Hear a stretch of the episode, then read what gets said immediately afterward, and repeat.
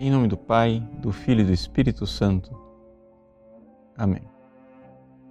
Meus queridos irmãos e irmãs, no Evangelho de hoje, Jesus escolhe os seus doze apóstolos.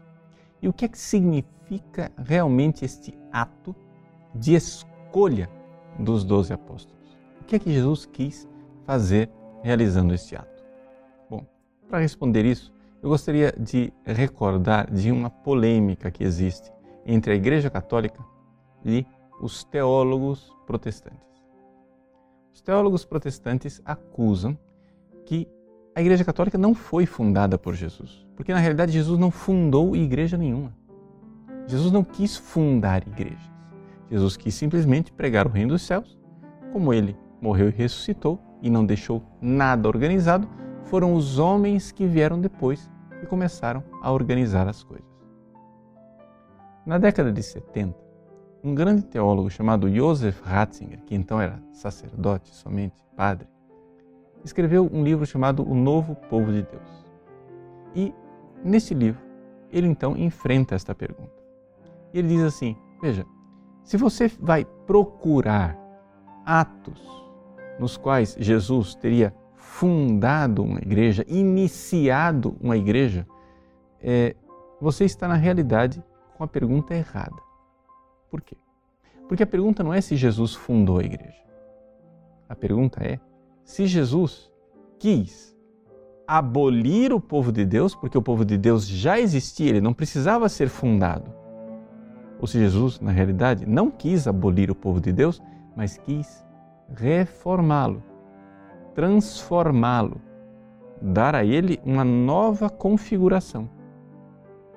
E aqui a resposta então é evidente, é clara.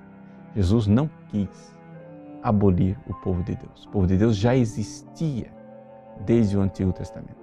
O que ele quis fazer é fazer com que o povo de Deus, que antes era um povo baseado no vínculo de sangue, baseado é, numa raça, que é a raça judaica, se transformasse num povo que pudesse abarcar todas as nações.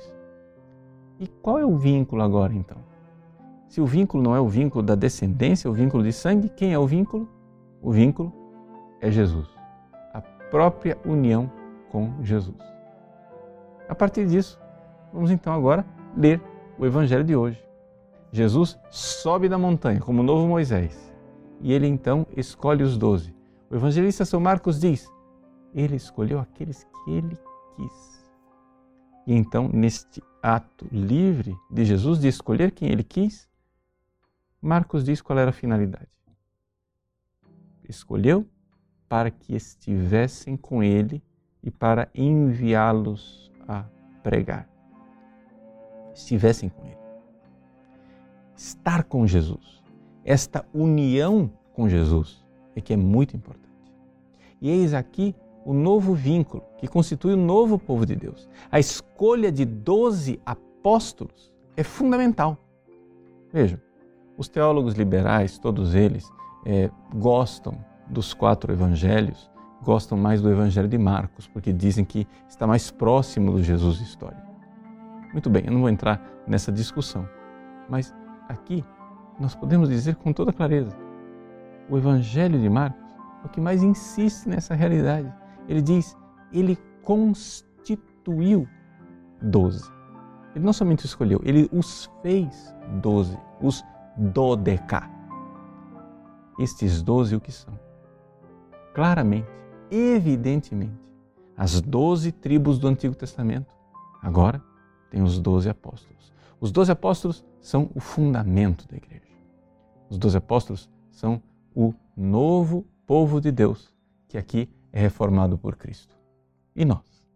Nós precisamos renovar a nossa fé nesta igreja deixada por Cristo. Não devemos deixar-nos abalar por é, erros de membros frágeis da igreja. Devemos ter uma alegria imensa de pertencer a este corpo extraordinário e imaculado que é o corpo de Cristo. Ele é a cabeça, nós somos os membros, estamos unidos a Ele. E é esta união ao Cristo que faz com que nós sejamos o novo povo de Deus. Grande alegria de ser católico e de pertencer a uma igreja que não foi iniciada por uma invenção humana, mas foi o povo de Deus que desde o Antigo Testamento peregrinava no caminho da salvação, foi reformado por Cristo com doze apóstolos, para que nós tivéssemos um lugar também nesse povo, através da fé e da união com Jesus. Deus abençoe você. Em nome do Pai, e do Filho e do Espírito Santo. Amém.